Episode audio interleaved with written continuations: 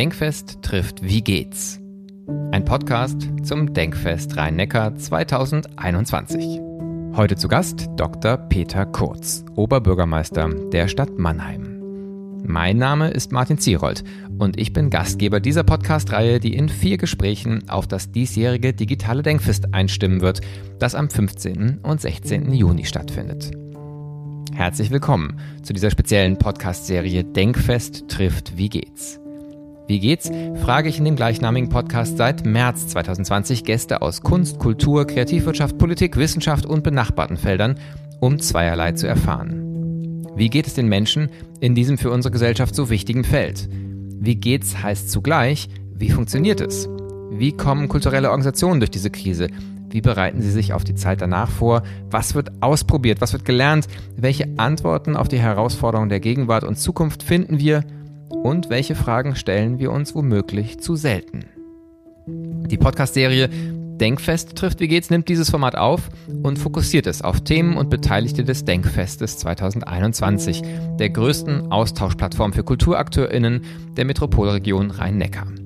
In vier Gesprächen möchten wir bereits vor dem eigentlichen Denkfest erste Themen erkunden und auf das Denkfest einstimmen. Alle Informationen zum Podcast und zum Denkfest finden Sie auf der Website www.denkfest-rhein-neckar.de. Mein Gast für diese erste Folge ist Dr. Peter Kurz, der Oberbürgermeister der Stadt Mannheim. Als gebürtiger Mannheimer war er zunächst Richter am Verwaltungsgericht Karlsruhe, bevor er 1999 Bürgermeister für Schulen, Kultur, Sport und Bäderwesen in Mannheim wurde. 2007 wurde er dann zum Oberbürgermeister der Stadt und in diesem Amt 2015 für weitere acht Jahre bestätigt. Mit seinen Amtszeiten verbindet sich ein besonderes Augenmerk unter anderem auf dem Thema Stadtentwicklung mit und durch Kultur. In seine Zeit als Kulturbürgermeister fällt die Gründung der Popakademie in Mannheim, in deren Umfeld die Stadt auch mehrere Gründungs- und Kompetenzzentren für Kultur- und Kreativwirtschaft betreibt. 2014 wurde Mannheim UNESCO City of Music. 2018 war sie die erste Stadt in Deutschland, die die Funktion eines Nightmayors, eines Nachtbürgermeisters einführte. Daneben gibt es in Mannheim auch Leuchttürme der klassischen Kultur, wie das Nationaltheater, das tatsächlich ein kommunales Theater ist, oder die Kunsthalle und die Reichs-Engelhorn-Museen. Wie schaut ein Oberbürgermeister, der aktuell im Rahmen der World Mayor Awards als Bürgermeister nominiert ist, in Zeiten der Pandemie auf das Kulturleben seiner Stadt? Wie kann kulturelle Stadtentwicklung ein Beispiel für die gegenwärtig viel geforderte gesellschaftliche Relevanz von Kultur geben? Und welche Perspektiven gibt es für die allseits gefürchtete Krise nach der Krise, wenn die öffentlichen Kassen womöglich noch knapper als heute schon sein werden? Darüber spreche ich nun mit Dr. Peter Kurz. Ich bin verbunden per Zoom mit Peter Kurz, dem Oberbürgermeister der Stadt Mannheim. Und wir werden anlässlich des Denkfests sprechen über die Rolle von Kunst und Kultur in einer sehr diversen Stadt und natürlich insbesondere angesichts der Herausforderungen, die Corona jetzt schon und sicherlich auch noch in Zukunft äh, bringen wird. Die erste Frage von unseren Wie geht's Gesprächen ist aber erstmal immer eine persönliche. Lieber Herr Kurz, sehr schön, dass Sie sich die Zeit nehmen. Und wie geht's? Ja, gerne nehme ich mir die äh, Zeit. Wie geht's? Im Augenblick äh, vielleicht durchaus wie, wie vielen, dass man das Gefühl hat, die Zeit verrinnt, ähm, ohne ähm, dass man eben tatsächlich so richtig gestaltend sein äh, kann. Das ist jetzt für mich jetzt eher ein, ein neues Gefühl, auch in der Pandemie, ähm, weil man vielleicht auch durch die Ein Spannung in auch Diskussionsprozesse. Über die Frage ähm, natürlich, wie geht's weiter, was ist zu gestalten, ja, natürlich dann auch irgendwo ähm, immer gefordert war und das äh, Gefühl hat, psychologisch schon mal sagen, der Selbstwirksamkeit, auch wenn die natürlich äh, in so einer Pandemie äh, ähm, begrenzt ist. Jetzt mit der Bundesentscheidung, da ist natürlich auch so eine gewisse ähm, auf, an der Stelle, sagen wir, operative Ruhe eingetreten, weil man jetzt äh, tatsächlich äh, doch einen sehr starken Rahmen hat, der sich auch die nächsten Wochen realistischerweise äh, nicht äh, ändern wird, nicht äh, verändern lässt, wo dann auch Diskussionen mit dem Land oder so ähm, ja keine direkte Ziel Orientierung haben, dass man jetzt unmittelbar eben an, an, an diesen Eckpunkten etwas drehen könnte. Das verändert dann schon ähm, ein bisschen nochmal die, die Situation. Und insofern ist das jetzt auch im Rahmen der Pandemien nochmal etwas neue äh, Situation, eben sie noch ein Stück passiver äh, zu erleben. Ich glaube, das ist ein Gefühl, das ganz viele äh, schon eine lange Zeit haben. Für mich ist das, das eher, sagen wir mal, etwas etwas Neues bleibt natürlich immer noch genug, insbesondere Thema Impfkampagne ähm, äh, zu tun, aber dennoch so eine gewisse Verschiebung nehme ich wahr. Ja, gut, gut vorstellbar, dass der Gestaltungsspielraum nochmal stärker auch genommen ist. Ähm, ich würde gerne anfangen, weil ich vermute, wir werden viele Hörerinnen und Hörer aus der Region ähm, Rhein-Neckar haben, aber mit Sicherheit auch eine ganze Menge von Hörerinnen und Hörern aus dem ganzen deutschsprachigen Raum. Und da ist vielleicht nicht überall bekannt, was Mannheim ausmacht, gerade mit Blick auch auf Kunst und Kultur. Auch wenn ich jetzt aus dem Norden zugeschaltet bin, ähm, habe ich selber einige Jahre in Mannheim gelebt und mag die Stadt sehr und fand insbesondere auch die Aktivitäten sowohl im Bereich Hochkultur mit so Häusern wie dem Nationaltheater, ähm, der Kunsthalle, ähm, den Reichs-Engelhorn-Museen, aber eben auch einem ganz, ganz starken Gewicht auf freier Szene, Pop, äh, Musik und dann auch nochmal Kunst- und Kreativwirtschaft. Also da ist ja tatsächlich sehr viel los. Sie selbst waren früher Kulturbürgermeister, bevor Sie Oberbürgermeister geworden sind. Wenn wir mal für eine Sekunde nur die Pandemie ausklammern und eher so sagen, was macht Mannheim aus mit Blick auf Kunst und Kultur? Was sind vielleicht aus Ihrer Sicht besondere Stärken jetzt vorpandemisch gewesen? Und ähm, was sind vielleicht aber auch so die Herausforderungen für eine Stadt wie Mannheim, wenn man jetzt auf Kunst und Kulturpolitik, Kunst und Kulturförderung auch schaut aus dieser Perspektive? Ja, da müsste ich schon ein bisschen ausholen, um die Stadt äh, zu beschreiben. Ich glaube, ähm, wie bei allen Städten, es gehört immer auch die Biografie der Stadt dazu. Ähm, um so ein bisschen auch zu, zu erspüren, wie, wie tickt eine Stadt und wie sind die Ausgangsbedingungen tatsächlich. Die Stadt ist vielgestaltig, wie Sie es äh, beschrieben haben. Vielgestaltig heißt aber auch eben ganz unterschiedliche Traditionslinien, die alle noch erkennbar sind, ablesbar sind im, im Stadtbild, äh, dann vielleicht eben äh, gerade auch in der, in der Kultur. Das eine ist, tatsächlich die, die Stadt ist jetzt nicht organisch gewachsen, sondern sie ist eine Planstadt. Also eine Idealstadt aus der ähm, Renaissance. Ähm, also das doch einigermaßen bekannte ähm, Straßengitter in Quadrate aufgeteilt äh, ist eben aus dieser Zeit des frühen 17. Jahrhunderts. Da beginnt auch im 17. Jahrhundert schon, äh, schon eine wesentliche Traditionslinie, nämlich die Stadt der Migration. Ähm, sie ist mehrfach zerstört worden, im 17. Jahrhundert äh, auch zweimal zerstört worden und die Aufbauleistung schon mit der Gründung und nach der ersten Zerstörung im Dreißigjährigen Krieg, am Ende des Dreißigjährigen Kriegs, war jeweils verbunden mit einer Aufforderung zur Migration. Also ganz berühmt dann für uns 1652 alle Menschen aller Nationen, alle ehrlichen Menschen aller Nationen einzuladen, die Stadt aufzubauen. In dieser Phase war möglicherweise Mannheim tatsächlich ein Modell der Möglichkeiten des Zusammenlebens schon damals im 17. Jahrhundert und Deutsch war nicht die Mehrheitssprache. Also das ist durchaus ein ganz wichtiger Orientierungspunkt zu sagen, ja, also die Migration, wie wir sie jetzt erleben, ist etwas, das ist nichts Neues, das ist in der DNA der Stadt. Ähm, sie war dann Residenzstadt, ein europäisches Zentrum der Kultur. Damit sind wir schon beim Thema. Ähm, das ist nicht vergangen, obwohl die Residenz vergangen ist. Sie ist dann nach München gezogen. Die Stadt fiel in eine nachvollziehbare Depression. Neuerfindung der Stadt über solche Dinge wie Hafen, also eine Hafenstadt. Ähm, über Ludwigshafen hat mal Ernst Bloch gesagt, die Seestadt auf dem Lande.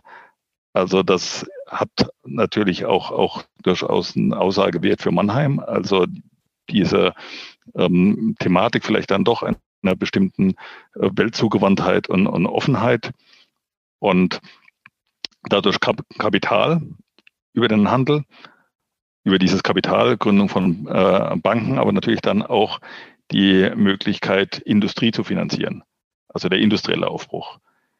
Eine Stadt der Emanzipation, bürgerliche Revolution.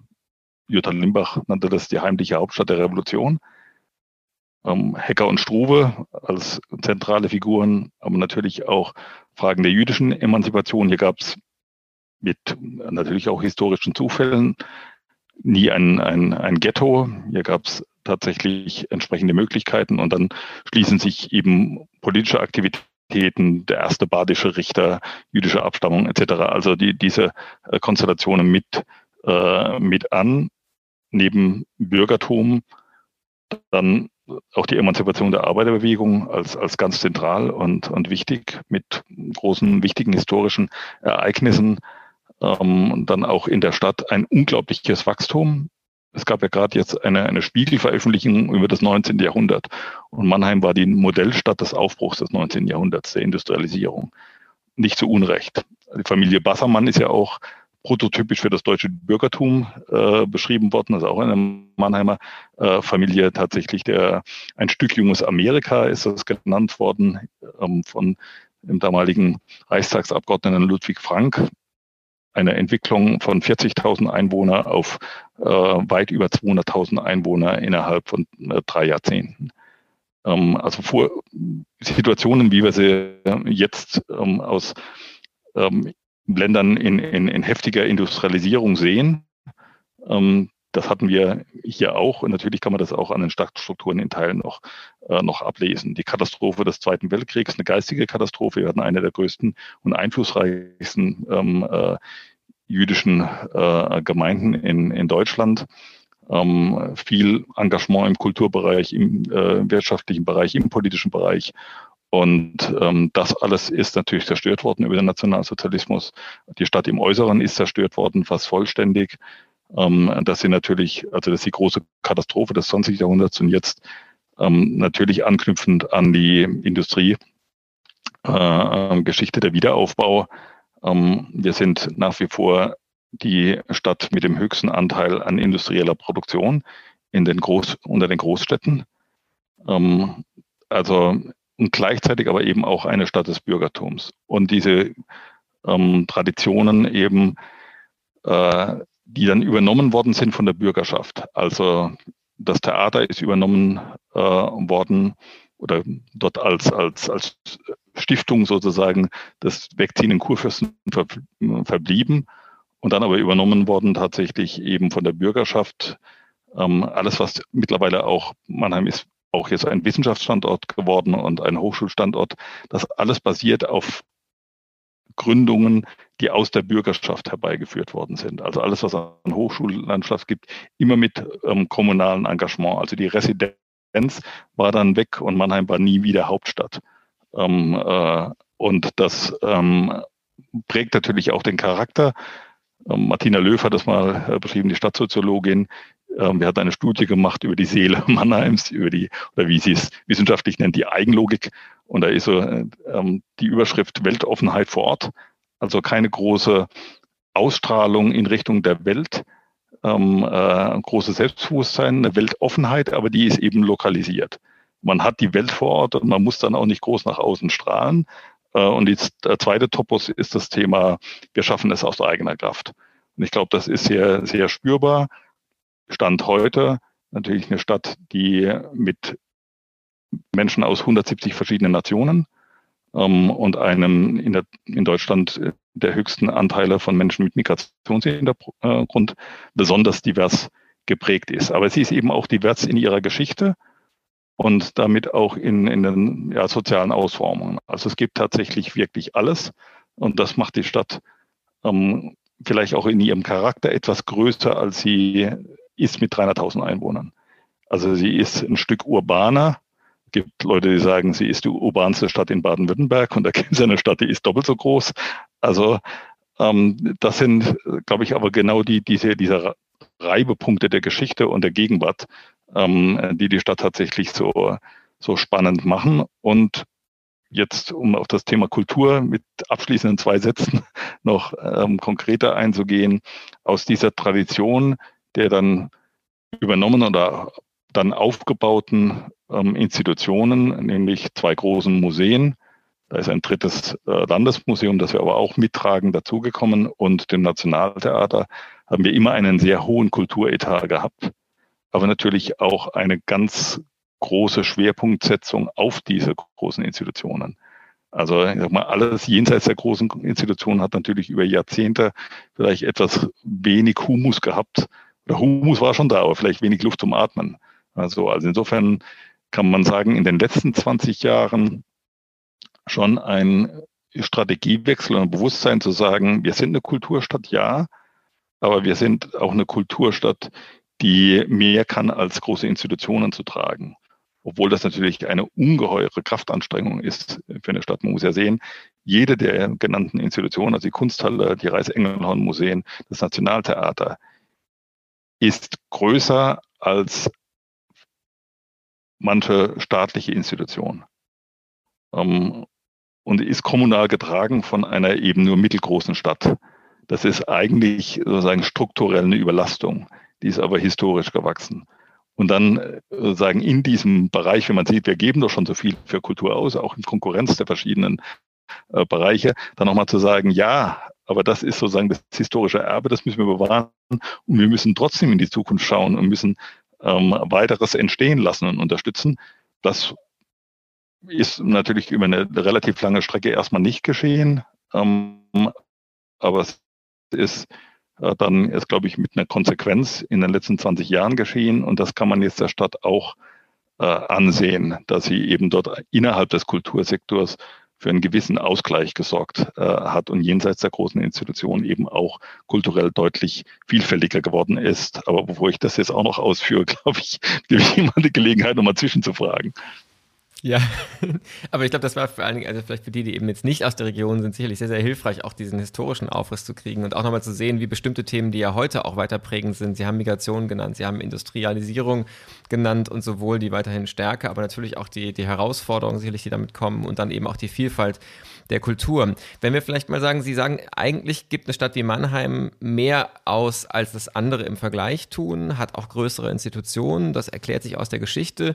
Dazu kommt ähm, aber auch der Wunsch, ähm, eigentlich so dieses vielleicht auch nach, nach vorne denken, wir schaffen es aus eigener Kraft, eben jetzt auch nicht nur historisch äh, begründete Einrichtungen zu fördern, sondern eben auch neue Möglichkeiten zu schaffen. Und da ist ja, wie gesagt, beispielsweise mit sowas wie der Pop-Akademie, beispielsweise aber auch mit dem Engagement im Bereich der Kreativwirtschaft, das in Mannheim ja sehr, sehr stark ist, ähm, viel passiert. Wenn ich jetzt mal Sie als ähm, Politiker frage, wieso machen Sie das? Es gibt ja so kulturpolitisch äh, ganz unterschiedliche Argumentationen. Es gibt so dieses Kultur als Menschenrecht, ähm, das, das ist sagen einfach von daher schon begründet. Es gibt den ökonomischen Faktor von Kultur. Es gibt auch die Metapher des Kit der Gesellschaft, also eine sehr stark soziale ähm, Perspektive. Kultur hilft, eine vielleicht gerade auch diverse Stadt zusammenzuhalten. Wie würden Sie das beschreiben? Das ist bestimmt ein bisschen von allem, aber wenn Sie jetzt so die Akzente setzen, was sind, was sind Leitlinien und was sind vielleicht auch so die, die, die Legitimationen von diesen hohen Kulturausgaben, wenn vielleicht auch mal Menschen sagen, warum, warum geben wir denn da so viel aus? Also es ist tatsächlich etwas von allem. Also alle drei Dimensionen sind relevant. Sagen wir die, die Genese der jüngeren Entwicklung, jetzt insbesondere die Kreativwirtschaft anzusprechen, das hat natürlich einen, einen wirtschaftspolitischen äh, Aspekt. Der Ansatz war durchaus pragmatisch. Das war eben in meiner Zeit als Kulturdezernent auch die Fragestellung, wie bekommen wir denn tatsächlich eben jenseits der großen Institutionen noch das Kulturthema bewegt und wo sind Ressourcen? Und dann gab es die europäischen Programme, die gibt es immer noch, natürlich der Regionalförderung, die ich auch deswegen für so relevant halte, auch für ein Land wie Deutschland, weil natürlich solche Strukturen tatsächlich auch politische Innovationen leichter gangbar machen. Und das kann man an dem Beispiel ähm, Mannheim, glaube ich, ganz hervorragend äh, zeigen. Wir haben uns damals als Kulturdezernat die Frage gestellt, ähm, haben wir eine Chance von diesen Strukturmitteln etwas zu, abzubekommen, zu partizipieren als, als Kulturdezernat? Und daraus ist der Gedanke entstanden, ja, natürlich, es gibt auch unmittelbar wirtschaftlich äh, tätige äh, Bereiche. Die, die Kulturwirtschaft ist entsprechend relevant. Wir haben eine Traditionslinie, die wir deutlich stärken und verstetigen wollten, eben auch der, der populären Musik. Äh, Fotografie, das waren die beiden Säulen, wo wir gesagt haben, die wollen wir jetzt auch nochmal zur Profilbildung auch entsprechend ausbauen. Und die sind unterbeleuchtet und sie haben eigentlich eine große Tradition. Und der Bereich der Musikwirtschaft war dann tatsächlich das, was wir gesagt haben, das wollen wir jetzt adressieren und wir schlagen vor, Deutschlands erstes Existenzgründerzentrum für die Musikwirtschaft. Und das war, glaube ich, politisch vor Ort nur durchsetzbar, indem in der damaligen Konstellation äh, tatsächlich der Zuschussanteil für dieses Projekt bei 70 Prozent lag. Also die, die, die kommunale Politik ähm, sagt, dann gut, wenn wir das machen, also das ist grundsätzlich, ähm, wird das wohl, wohl akzeptiert werden und dann können wir da etwas bewegen, aber wir tragen eigentlich nur eine überschaubare Investitionslast und 70 Prozent kommen, kommen von außen. Das hat es wirklich gangbar gemacht. Und damit waren wir natürlich ähm, erstens mit einer sehr lebendigen Musikszene, zweitens dann aber auch mit dieser Investition auf der Landkarte. Ohne das wäre wahrscheinlich die Popakademie nicht in Mannheim gelandet, wo sie absolut hingehört, aus meiner Sicht. Also es war ein baden-württembergisches Projekt damals. Ich glaube, die Entscheidung ist auch absolut richtig, wird auch jetzt von niemandem mehr, in, in Zweifel gezogen, war aber ein, ein entsprechender Wettbewerb. Das war so die eine Richtung. Ähm, das zweite, was ich unterstreichen ähm, würde als, als Erfahrung ist, das geht so in Richtung Kit, festzustellen, dass die Kultur von fast allen anderen Politikfeldern als Instrument, will ich jetzt mal negativ äh, auch sagen, aber ich habe das ohne oder mit, das hat für mich keinen negativen Unterton, aber ähm, wenn man natürlich von Instrumentalisierung äh, spricht, wird es ja oftmals problematisiert, aber ich sehe es erstmal als, als Chance und als einen Hinweis dafür, dass offensichtlich der Kultur eine Kraft und der Kunst eine Kraft innewohnt, die andere Sektoren so nicht haben und die, die andere Sektoren auch benötigen. Also wir haben dann einfach als Kulturdezernat festgestellt, naja, also selbstverständlich, in der Jugendarbeit, im Bildungssektor, da ist es selbstredend natürlich der, der Fall, dass wir wieder an der Frage auch äh, der kulturellen sozusagen Menschenrechte ähm, aber wir haben gesehen, die Stadtentwicklung, ähm, die Wirtschaftspolitik, äh, unterschiedlichste Akteure, Bürgerbeteiligung bedienen sich kultureller äh, Mittel, manchmal nur als Umrahmung, manchmal aber auch in, in der Form überhaupt ein Thema zu setzen. Ähm, haben wir gesagt, ja, also offensichtlich ist die Kultur tatsächlich ein, ein zentrales Instrument von, von Gesellschaftsgestaltung mit. Und ähm, wir setzen das auch argumentativ bewusst ein und bieten, Anführungszeichen, uns da auch an. Ähm, und insofern war das ein wichtiger Aspekt. Also tatsächlich dann eben auch ganz offensichtlich ja, mit dem Musikpark und der Popakademie nicht nur eine wirtschaftspolitische Dimension aufzumachen, sondern auch eine sozialpolitische, eine der Identifikation, ähm, äh, Rollenmodelle ähm, wir haben sie ja dann auch genau dort platziert, wo es um Stadtentwicklung geht. Also äh, Richtung, wie kommt überhaupt die Stadt äh, ans Wasser, obwohl sie an zwei Flüssen liegt, hat sie ja durchaus historisch Probleme, tatsächlich sich wirklich ähm, dem Wasser äh, zu öffnen. Ein wirklich schwieriger Stadtteil mit, mit wenig Bildungschancen für die Kinder, äh, die dort aufwachsen. Ähm, und dort andere Impulse äh, zu setzen, auch andere Rollenvorbilder äh, zu zeigen. Also ganz vielfältige Dimensionen, die gleichzeitig adressiert worden sind.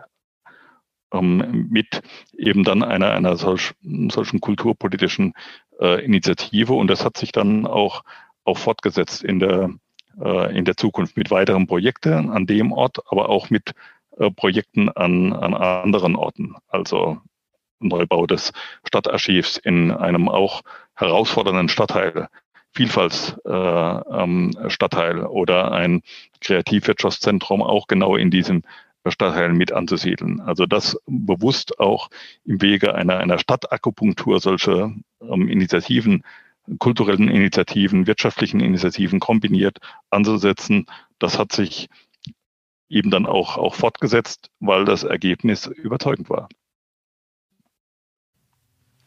Ich erinnere mich an eine Diskussion, die ich in, im Ruhrgebiet mal miterlebt habe, wo es ja an vielen Stellen auch so sagen, Ansätze gab zu sagen, lasst uns mit Kultur ähm, den urbanen Raum weiterentwickeln, gerade da, wo vielleicht auch Entwicklungsbedarfe sind. Im Ruhrgebiet ja auch stark verbunden mit Deindustrialisierung und, ähm, und vielfältigen wirtschaftlichen und sozialen Herausforderungen. Ähm, und das war der Zeitpunkt, als es gerade darum ging, dass Opel in Bochum wahrscheinlich schließen würde.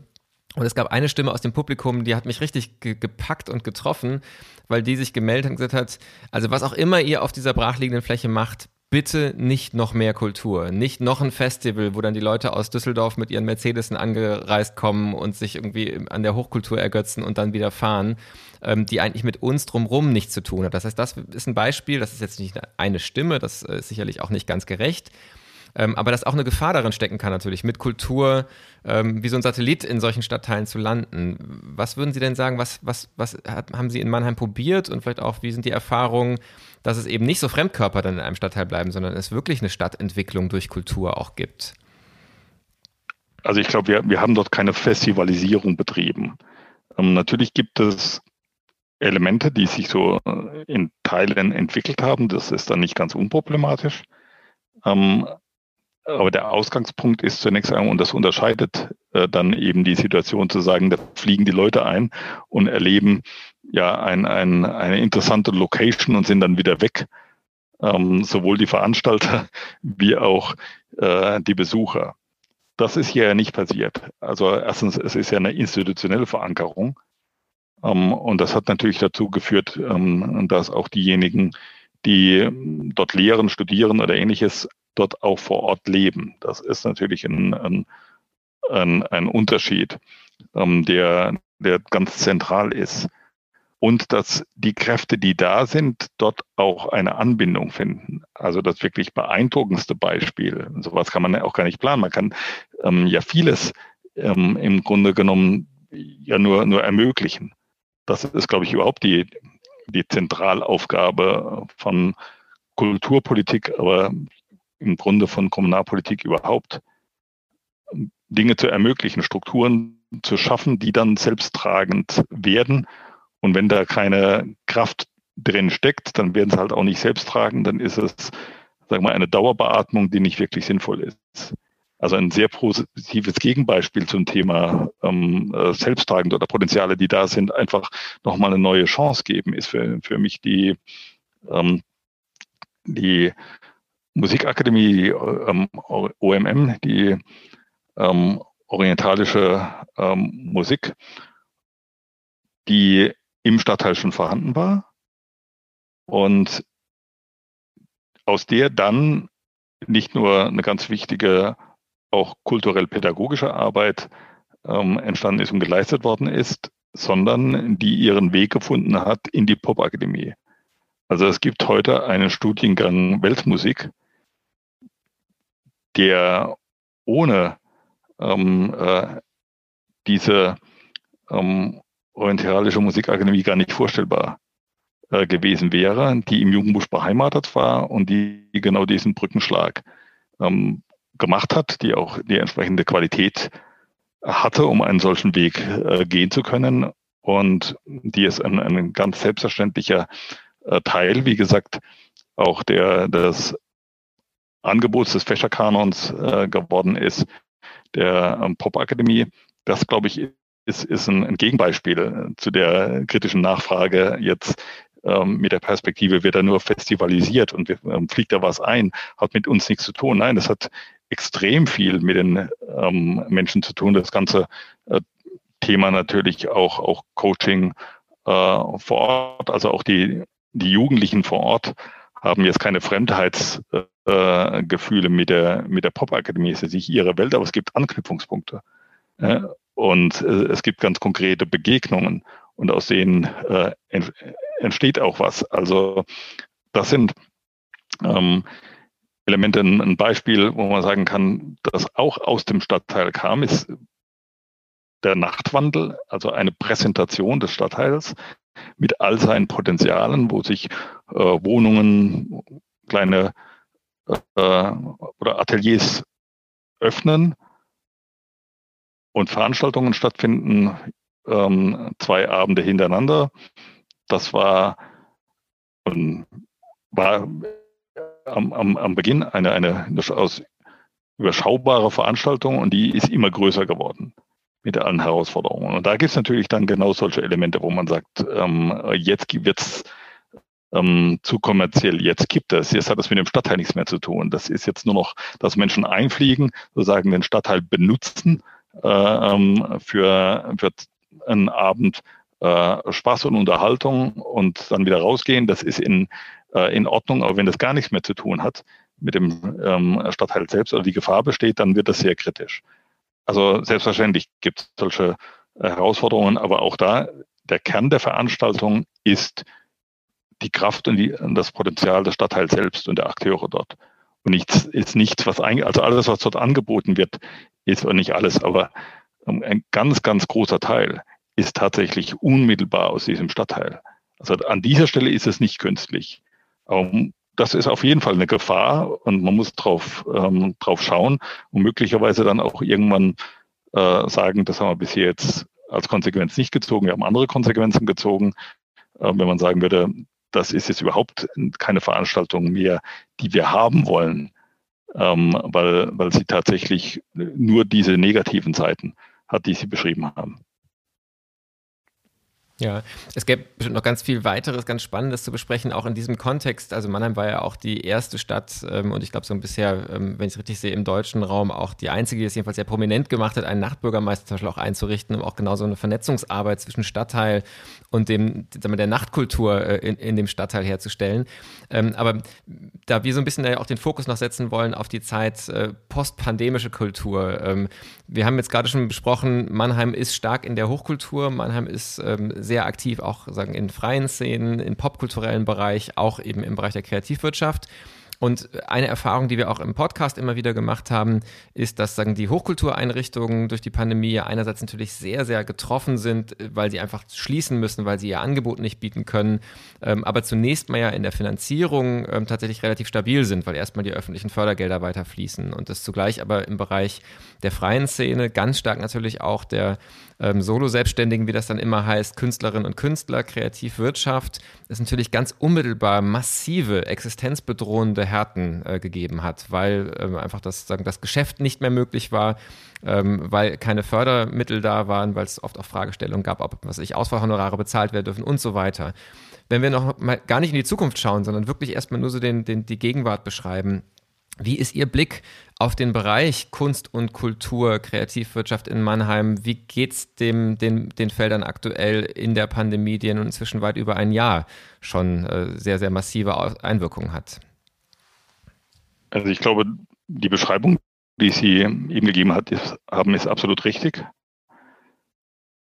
Ich will vielleicht nur eine Ergänzung machen. Auch die kleineren Institutionen, die sich jetzt etabliert haben in der, in der freien Szene, äh, sind finanziell abgesichert. Es gab gerade jetzt auch zwei Folgen, äh, also eine kleine äh, ähm, Serie mit Statements aus der Region ähm, von verschiedenen äh, kleineren Institutionen, wie die aktuelle Situation ist. Da muss man sagen, das war unterm Strich, die fast schon sagen, überraschend positiv. Ähm, also im, im Sinne von, wir werden das überstehen, wir sind ähm, äh, guter Dinge, wir bereiten uns auf den Neustart vor. Das ist eine äh, harte und schwierige Zeit, aber jetzt nicht im, im Sinne von, äh, wir sehen für uns keine Zukunft mehr. Ähm, das war vielleicht da eher positiv etwas anders und, und sicher ähm, differenzierter und auch schwieriger für uns äh, zu adressieren ist das Feld der vielen, die von ökonomisch äh, entweder selbst unmittelbar ähm, als, als Künstlerinnen und Künstler tätig sind oder indirekt äh, entsprechende Leistungen er, erbringen ähm, und die da Freelancer sind. Also das ist ein, ein, ein Bereich, der tatsächlich natürlich im Wesentlichen dann über die Bundesprogramme adressiert wird.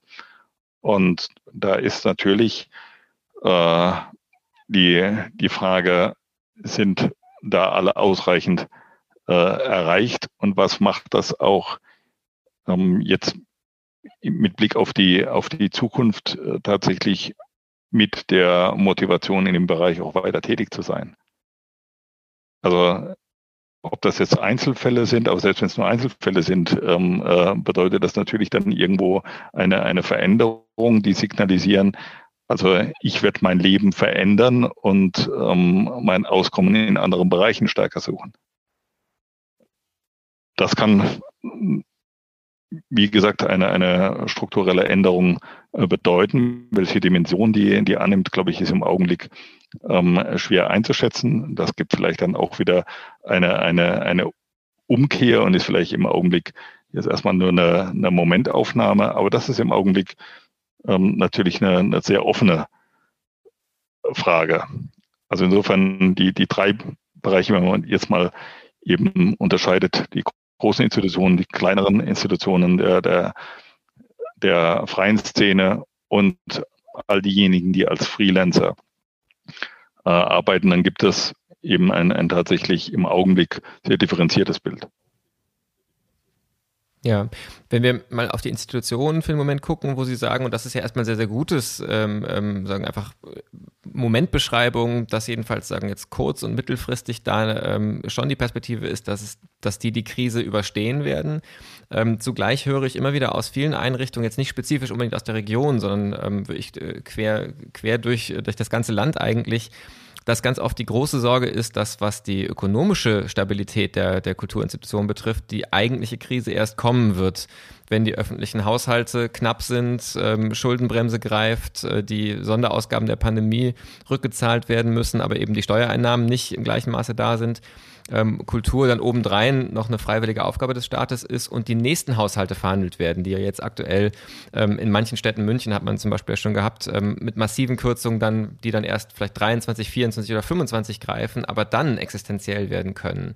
Ähm, Sie haben vorhin ja auch schon gesagt, Mannheim macht eigentlich jetzt schon überdimensional viel oder überproportional viel im Vergleich zu anderen Städten. Wird das weiter möglich sein? Wie schauen Sie so auf die Zukunft erstmal der Kulturfinanzierung angesichts der bevorstehenden nicht gesundheitlichen Krisen der Pandemie, sondern der ökonomischen Nachwehen der Pandemie? Also jetzt muss man ja wirklich sagen, dass es keinen Beleg dafür gibt, für die immer wieder verwendete These, dass an der Kultur als erstes gespart werden würde. Das ist ja tatsächlich aus der Historie oder statistisch jetzt der letzten äh, Jahrzehnte nicht, nicht wirklich zu belegen. Das ist eigentlich ein, ein, ein Sektor, der immer mitgewachsen ist ähm, und der bei Situationen von schrumpfenden Haushalten, schrumpfend heißt ja meistens ähm, nur der Anstieg ist nicht so hoch wie gedacht, ähm, auch nicht überproportional äh, betroffen ist. Das mag mal in der einen oder anderen Stadt ein bisschen anders aussehen, aber die, die Tendenz ist, ist eben jetzt politisch nicht, nicht wirklich so wie meistens prognostiziert oder behauptet. Aber das ist ja vielleicht auch diese Art Diskurs zu führen, auch eine Form von Schutz. Also auch sozusagen kulturpolitisch in Ordnung. Aber wenn man jetzt eben nochmal genau nüchtern draufschaut, dann muss man sagen, nee, es gibt eigentlich nicht wirklich einen äh, Beleg für diese, äh, für diese These. Grundsätzlich, wie geht es uns denn von den öffentlichen Händen finanziell in den nächsten Jahren und wie geht man damit um? Habe ich nicht nur Verständnis für die Sorge, sondern teile sie auch. Ähm, jetzt weniger spezifisch zum Thema da wird es äh, vorrangig um die Kultur gehen, das würde ich nicht sehen. Ähm, aber um, dass es generell äh, natürlich ein großes Thema ist, das liegt auf dem Tisch. Und, und das eine, was Sie angesprochen haben als Begriff, das ist für mich aber auch eine wesentliche äh, Weichenstellung, ob man an diesem Begriff festhalten will. Das ist nämlich die Schuldenbremse. Und ich denke, dass wir ja vor einer ganz gewaltigen Transformation gesellschaftlich stehen, ähm, weil wir von einer ökologischen Transformation stehen. Das kann man ja nicht trennen. Und diese Transformation verlangt etwas, wo wir historisch gar kein Beispiel haben. Also wir haben natürlich industrielle Revolution, aber wir wollen die Folgen. Ähm, ich habe ja vorhin etwas gesagt über die Geschichte Mannheims. Also wir wollen ja also solche Folgen von Transformation eigentlich politisch möglichst vermeiden.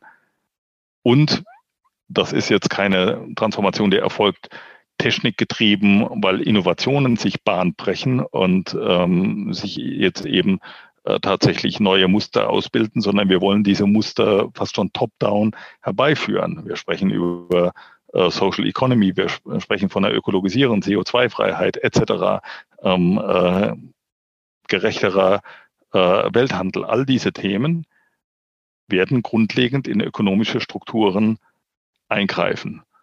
Die, das abzusichern, dafür zu investieren, auch im öffentlichen Sektor. Also wenn ich sage CO2-frei, dann geht es nicht ohne Veränderungen entsprechend im Mobilitäts, nicht nur Verhalten, sondern auch in der Mobilitätsinfrastruktur, gewaltige Investitionen.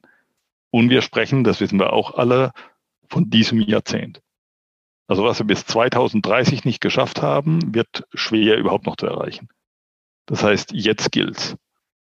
Und jetzt gehe ich in diese Situation rein und sag bei einer Situation mit Nullzinsen und sag, ja, aber jetzt gilt mal Schuldenbremse.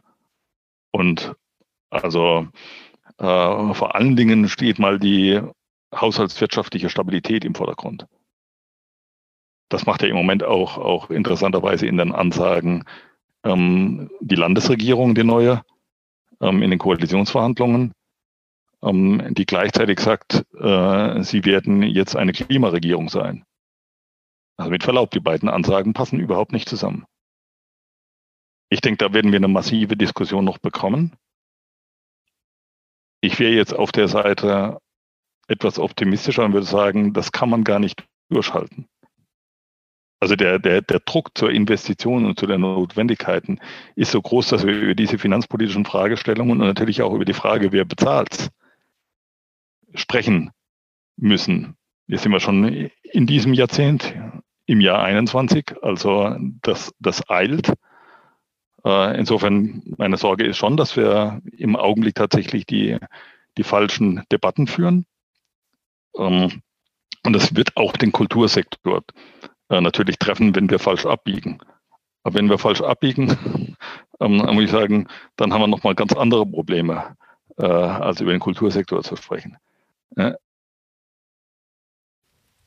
Ähm, vielleicht in dem Zusammenhang würde ich auch noch ähm, schon so halb auf die Zielgerade unseres Gesprächs kommt, ähm, nochmal nachfragen, ähm, dieses Thema ökologische ähm, Revolution ähm, und tatsächlich auch die Dringlichkeit äh, dieses großen Transformationsprozesses haben Sie benannt.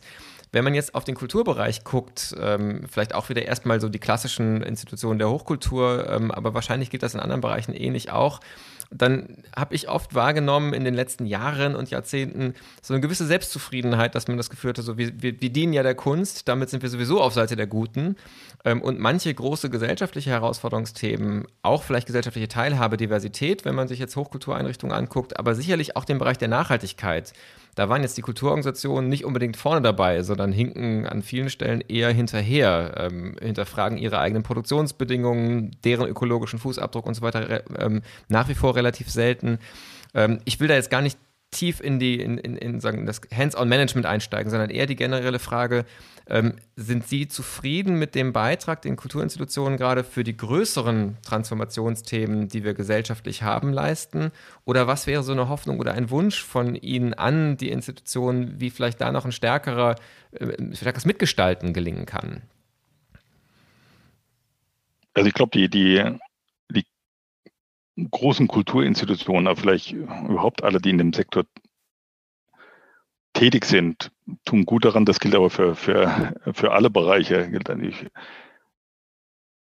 immer im, im, im Kopf zu haben, ähm, dass Selbstgefälligkeit oder Selbstsicherheit ähm, ein ziemlich sicherer Weg ist, ähm, schwerste Fehler zu machen.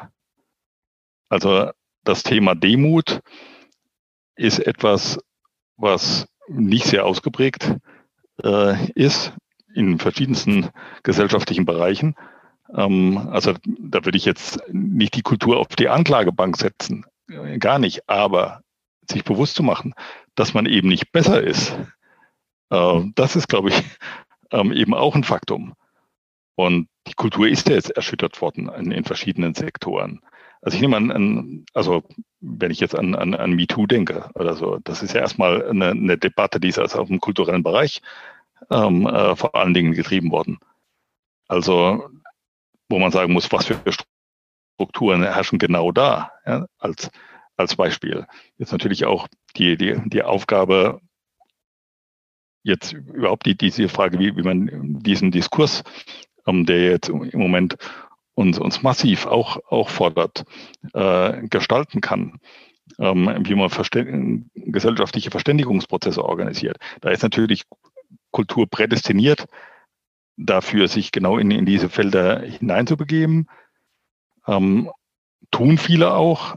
Trotzdem würde ich mal sagen, Strich drunter ähm, in, der, in der Gesamtbilanz. Da ist sicher eine Reflexion im Gange und auch notwendig zu sagen, sind wir eigentlich unseren eigenen Ansprüchen ähm, wirklich gerecht geworden. Ich war früher mal Vorsitzender des Baden-Württembergischen Bühnenvereins und in der Zeit gab es immer einen Aufkleber, den haben auch Theatermitarbeiter dann immer hinten auf dem Auto drauf gehabt. Ich habe den nie drauf geklebt, ähm, äh, weil ich immer gedacht habe, das ist genau die Haltung, um die es nicht geht. Da stand drauf, Theater muss sein. Das ist so Voraussetzung, so einfach sozusagen als Behauptung, Theater muss sein. Ich habe das immer, also da kann man natürlich ewig drüber streiten, aber ich will einfach nochmal eine Gegenposition aufmachen und sagen, das ist genau das, was dann in Sackgassen führt. Ähm, nein, also alle gesellschaftlichen Bereiche müssen sich immer auch rechtfertigen. Ja? Und, und alles andere ist wirklich eine, eine, eine strukturelle Gefahr. Und der unterliegt natürlich ähm, Kultur genauso. Und das ist kein, sagen wir, eben besserer Bereich, der davon äh, von solchen Prozessen unberührt ist. Ja, vielleicht, ähm, um, um dann wirklich ganz zum Schluss nochmal ähm, äh, nach, mit, mit Optimismus auch oder nach Optimismus zu suchen für den Blick auf die Zukunft. Wenn Sie jetzt nochmal auf die Pandemieerfahrung gucken, vielleicht mit Blick auf die gesamte Stadt, natürlich gerne auch insbesondere nochmal auf den Bereich Kunst, Kultur, Kreativwirtschaft. Ähm, was sind denn vielleicht auch ähm, Entwicklungen aus dieser Zeit, da ja auch eine Zeit des Experimentierens, des Lernens an, an vielen Stellen, auch des Reflektierens war, die Ihnen Mut machen, die Sie zuversichtlich stimmen mit Blick auf die Zukunft? Also ich glaube tatsächlich, dass die großen Herausforderungen jetzt über die Pandemie nicht verdrängt worden sind. Also oberflächlich sind die verdrängt worden, dass man sagt, okay, jeden Abend im, im Fernsehen, es gibt kein anderes Thema als, als Corona. Ich glaube auch trotzdem, dass eben die, die Fragen des gesellschaftlichen Zusammenhalts auf der einen Seite und ähm, äh, Identität und, und Vielfalt auf der anderen Seite. Das ist ja um, zusammenzubinden, aber es ist ein Spannungsverhältnis. Ähm, diese Fragen, natürlich die, die große Frage der, der ökologischen Transformation, Klima ganz, äh, ganz oben, Gerechtigkeitsfragen, die jetzt auch nochmal in besonderer Weise adressiert worden sind und deutlich werden. Das wird es in den nächsten äh, Wochen noch zunehmen. Äh, beim Impfen wird ja, sagen wir, die, die, die soziale Frage mindestens so relevant wie bei den, äh, bei den Infektionen. Da wird man einfach, einfach sehen, wie, wie, wie Strukturen sind. Wir haben das gleiche im weltweiten Maßstab. Also Fragen, Gerechtigkeitsfragen, das ist alles ähm, in einer großen äh, Latenz äh, ähm, äh, vorhanden. Das ist aber durchaus aus meiner Sicht eine Quelle von Optimismus, zu sagen, das wird äh, mit Macht präsent sein und es ist jetzt schon eigentlich äh, präsent unter dieser Dauer-Corona-Debatte. Und das ist vielleicht durchaus jetzt eine Phase der Reflexion gewesen, wo man sagt, diese, diese Themen haben sich noch weiter in ihrer Dringlichkeit nach vorne geschoben. Ähm, also das wäre dann tatsächlich auch, auch der Hoffnungspunkt zu sagen, da kann diese Phase uns auch, äh, auch helfen. Und es gibt eine Erwartung, und das ist jetzt eben nicht nur eine, eine Oberflächenformulierung, also dieses amerikanische Build Back Better, also zu sagen, wir ähm, wollen es jetzt nicht einfach so machen, wie es vorher war, sondern wir wollen es anders machen. Und das wären aus meiner Sicht die, die, die Hoffnungspunkte aus dieser Pandemie. Man muss sich dem jetzt stellen und die Dringlichkeit ist sicherlich wirklich nochmal sehr deutlich zutage gekommen. Wir müssen zum Abschluss unseres Gesprächs kommen. Wir haben sehr, sagen, großen, äh, großes Spektrum an historischen, gegenwärtigen, auch Zukunftsperspektiven in den Blick genommen. Ähm, jetzt geht es vielleicht wieder ein bisschen weg von der Perspektive auch aus dem Amt zur Person. Ich habe zum Start gefragt, wie es Ihnen geht. Die letzte Frage ist immer nochmal eine in einer Zeit, wo ja viele Möglichkeiten auch des Ausgleichs, auch der Inspiration einem genommen sind. Ähm, was sind denn für Sie ähm, trotz der Einschränkung der Pandemie ähm, vielleicht Momente, in denen Sie Ausgleich finden oder vielleicht sogar Inspirationsquellen haben? Ja, vielleicht beginnen zu dem Thema Einschränkungen. Also in diesen Einschränkungen gab es gleichzeitig aber auch Elemente eines, eines Mehrs äh, an Angebot. Also ähm, jetzt über, über die digitalen Formate, wie wir sie jetzt auch im, im Augenblick nutzen, die es ja in einer unglaublichen Geschwindigkeit eine selbstverständlich bekommen, äh, bekommen haben, ist die Dimension internationaler Kontakt, um, die schon bei mir jetzt relativ ausgeprägt war, nochmal in eine andere Dimension geführt worden. Also weil man logischerweise, braucht man nicht ähm, weiter zu erklären, ähm, ganz schnell in, sich in, in solchen Netzwerken zusammenfinden kann, äh, Informationen bekommen kann, äh, Eindrücke bekommen kann von, von unterschiedlichsten äh, ähm, Weltgegenden, Personen etc. Also die Diversität der Eindrücke hat eher zugenommen. Also man bewegt sich weniger und hat trotzdem in einer bestimmten Dimension zumindest äh, mehr Informationen, mehr Eindrücke. Also das ist durchaus ein, ein Punkt der Inspiration auch und, und der Information, also jetzt gar nicht aus der Einschränkung, sondern eigentlich aus dem, dem Mehr an Angebot. Ähm, dann bei dem, was man unmittelbar eben in der eigenen Stadt als, als Einschränkung, direkt physische Einschränkung erlebt, klar, das äh, hat zu den gleichen Reaktionen geführt wie bei allen. Also deutlich mehr äh, ähm, in der Natur äh, unterwegs sein, spazieren gehen etc. habe ich so viel gemacht wie noch nie zuvor im Leben. Also das äh, verändert auch ein Stück weit den, äh, den Blick und ähm, ist auch jetzt wirklich eher ein äh, Gewinn gewesen an der Stelle. Ähm, und was wir neben Lesen war hier noch, aber das war jetzt nicht nachhaltig, das über ein Jahr durchzuhalten, aber doch, wir haben, äh, glaube ich, insgesamt äh, zehn ähm, äh, Wochen Spielzeiten gehabt, dass wir nämlich ein äh, privates Filmprogramm hier aufgelegt haben. Also äh, Sohn ist jetzt äh, auch hier, also Familie ist, ist äh, komplett und dann gab es sozusagen immer eine Person, die gesagt hat, diesen Film schauen wir es an. Ähm, äh, und es wird nicht darüber diskutiert, was ja normalerweise dazu führt, dass man eben gar keinen Film guckt, weil man sich nicht einigen kann. Das haben wir irgendwie zehn Wochen, also jeder durfte unterm Strich zehn Filme zeigen. Das haben wir also 50 äh, äh, äh, Filme gesehen, von denen wir einen Großteil wahrscheinlich wechselseitig nicht angeguckt hätten, wenn der andere nicht gesagt hätte, äh, die schauen wir uns jetzt an. Also das war auch eine ganz interessante und gute Erfahrung. Ja, schöner Tipp, auch eine Anregung für andere Familien. Ähm, weil Sie ja das Stichwort internationalen Austausch noch genannt haben, eine Frage will ich dann doch noch anschließen ähm, an den international vernetzten Oberbürgermeister Peter Kurz. Ähm, es gibt ja auch immer wieder die These zu sagen, wenn die Städte ähm, ein Parlament bilden würden, dann wäre das vielleicht die beste Regierung, die man haben kann, weil in den Städten einfach das Verbindende von global-urbanen Perspektiven und dem lokal-konkreten da ist ich frage Sie nach einem Reisetipp, wenn man wieder reisen darf ähm, und man sich mal ein Bild von einem, mal, einer spannenden Stadt der Zukunft machen möchte, die man schon erahnen kann. Wo würden Sie äh, jemanden hinschicken? Was wäre eine Empfehlung, außer natürlich nach Mannheim zu kommen? Ah, das ist jetzt wirklich ähm, nochmal eine Frage, über die man länger äh, nachdenken ähm, es darf auch ganz subjektiv und, und auch von Sympathie getragen sein, also auch eine Stadt, in die Sie gerne reisen würden. Ja, also ich, ich bin da schon, schon eher bei, bei Europa, weil uns das äh, Anführungszeichen dann doch äh, näher ist und eben ähm, ja die in, in anderen Ländern, wo man sagt, da wird jetzt Zukunft gebaut in einer Art und Weise, dass man aber Vergangenheit gar nicht mehr erkennen kann. Das finde ich jetzt dann eher ähm, nicht sonderlich attraktiv oder, oder das ist faszinierend zu sehen. Ja? Ähm, aber man, man kommt, also mir geht es zumindest so mit, mit einem ganz irgendwie leicht befremdeten Gefühl zurück. Also wenn man jetzt an, an so äh, ähm, eben asiatische Städte äh, beispielsweise äh, denkt wie, wie äh, Singapur oder äh, Shanghai oder so, das ist eher befremdlich in der Weise und das ist vielleicht auch eine Zukunft, wie man sich nicht vorstellen wollte.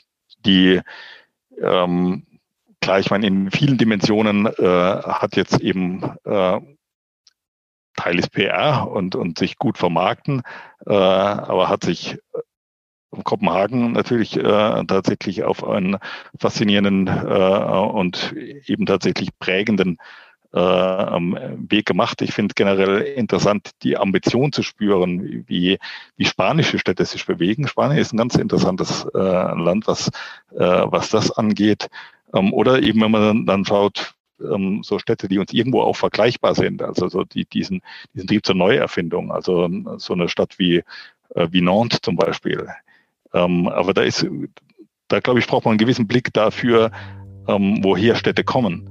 Also ähm, wenn man dafür keinen Blick hat und, und sozusagen einfach nur die Gegenwart äh, ähm, äh, betrachtet, dann glaube ich, äh, dann äh, dann gibt einem das Anführungszeichen äh, nicht entsprechend viel. Aber wenn man, sagen wir mal, einen Blick hat für, für Transformation und, für Veränderung, was da war und was man gemacht hat, was man vielleicht aus der Vergangenheit noch, noch erkennt und äh, wo man eine, eine Richtung sieht, dann ist das, äh, finde ich das auch sehr inspirierend und, und spannend und da gehört, äh, wie gesagt, so eine Stadt wie Nantes beispielsweise dazu.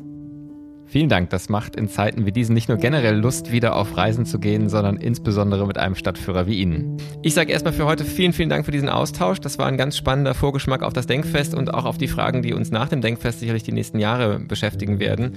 Danke, dass Sie sich die Zeit genommen haben und ich würde mich sehr freuen, wenn wir das vielleicht ähm, spätestens zum nächsten Denkfest oder vielleicht auch schon davor nochmal ähm, fortführen können. Gerne. Vielen Dank. Das war die erste Folge des Podcasts Denkfest trifft. Wie geht's? Der Podcast zum Denkfest Rhein-Neckar, das am 15. und 16. Juni digital stattfinden wird. Alle Informationen zum Denkfest und zu diesem Podcast finden Sie auf der Website www.denkfest-rhein-neckar.de.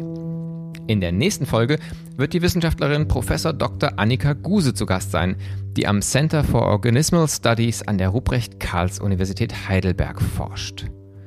Ihr Spezialgebiet Korallen und Algen. Was das mit Kunst und Kultur zu tun hat? Viel, denn Annika Guse entwickelt neuartige Formen der Wissenschaftskommunikation basierend auf visuellen und künstlerischen Mitteln. Ihr Projekt Vamos Symbiosis baut gefördert durch das Marsilius-Kolleg der Universität Heidelberg Brücken zwischen Wissenschaft, Kunst und der Gesellschaft. Und wie diese Symbiose gelingen kann, darüber werde ich mit ihr sprechen. Ich freue mich auf die nächsten Gespräche und auf das Denkfest, bei dem wir auch eine kleine Podcast-Überraschung für Sie vorhaben. Bis dahin, passen Sie gut auf sich auf.